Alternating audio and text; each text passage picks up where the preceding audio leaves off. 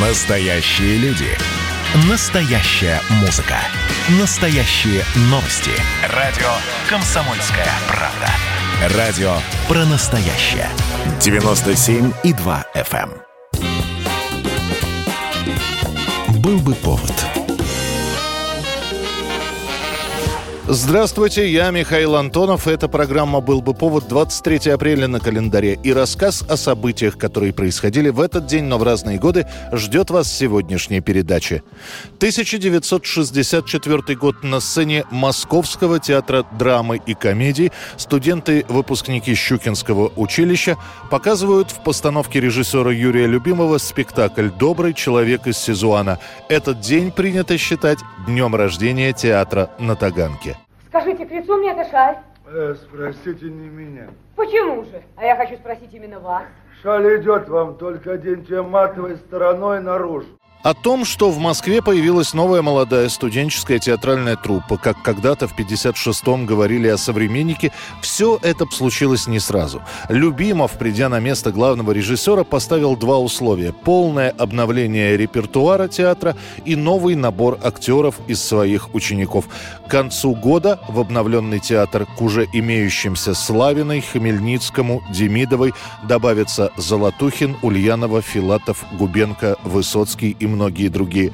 В первый год своего основания театр на Таганке играет того самого доброго человека из Сизуана и героя нашего времени. В следующем году будут выпущены «Антимиры» и «10 дней, которые потрясли мир». Я приказал снять Румынский фронт! Все кавалерийские части ко мне!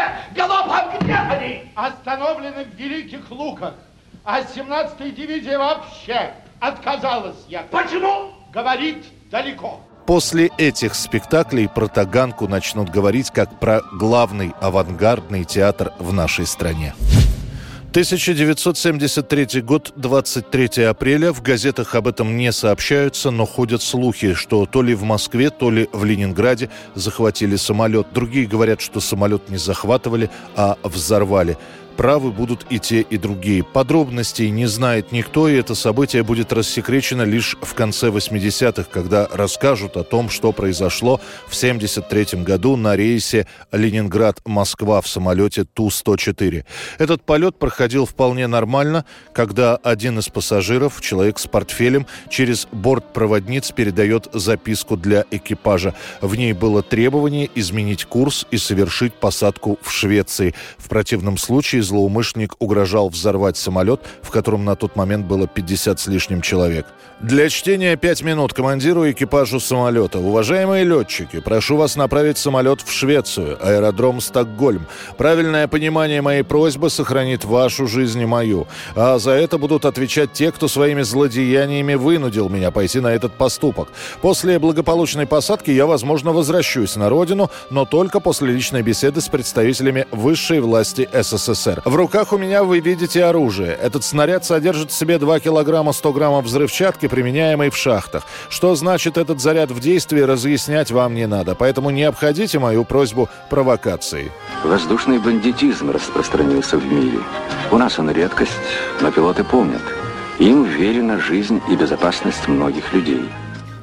Самолет решено в итоге сажать в Пулково, но так, чтобы преступник не догадался, что это территория СССР. Однако тот все поймет и в момент касания земли самолетом приведет бомбу в действие. Уже после выяснится, что бортмеханик Викентий Грязнов попытается нейтрализовать преступника, но тому удастся все-таки подорвать себя. В результате и террорист, и член экипажа погибнут. Больше никто из людей не пострадает.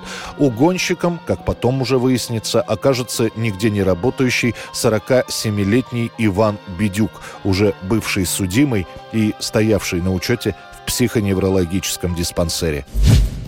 1982 год, 23 апреля. На прилавках магазинов Европы, а после и всего мира, появляется домашний компьютер ZX Spectrum.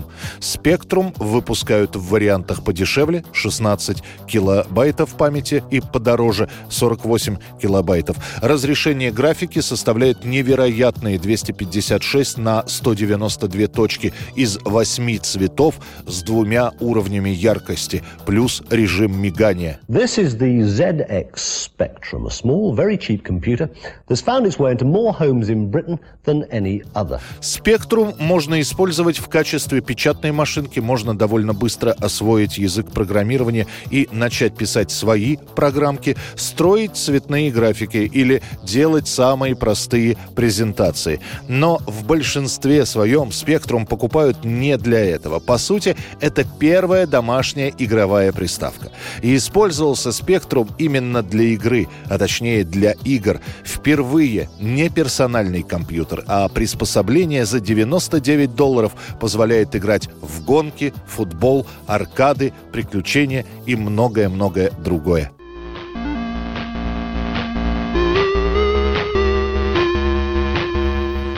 Причем в качестве внешнего накопителя используется кассетный магнитофон, а одна кассета помещает в себя до 10 разных игр.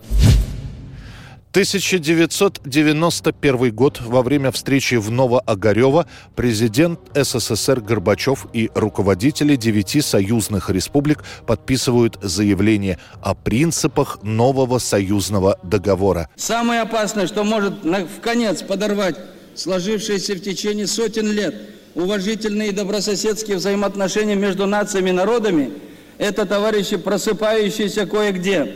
Я повторяю, просыпающиеся кое-где национальное, сознание национальной исключительности и превосходства. Это делается сразу же после референдума. Референдум состоялся по стране, и на нем большинство граждан высказались за сохранение Советского Союза. Пусть обновленного, пусть с большими правами для республик, но Союза. Правда, теперь вместо СССР должно получиться нечто новое. ССГ Федерация, Союз суверенных государств. Правда, договор будет периодически дополняться какими-то пунктами, изменениями. Именно поэтому его предварительно подпишут дважды. Сначала 23 апреля, потом 17 июня а к августу 91-го станет известно, что окончательный проект закона готовы подписать 11 из 15 советских республик. Откажется вся Прибалтика, Эстония, Литва, Латвия, и к ним присоединится Грузия. Подписание финального варианта документа назначат на 20 августа 1991 года. Союз должен остаться союзом. Чтобы должен быть союз. Потому что должен быть. это мощь, кулак единый, когда будет все вместе. А если между собой, между республиками, тогда, как говорится, будем мы славы все. Это была программа «Был бы повод» и рассказ о событиях, которые происходили в этот день, но в разные годы. Очередной выпуск завтра. В студии был Михаил Антонов. До встречи. «Был бы повод»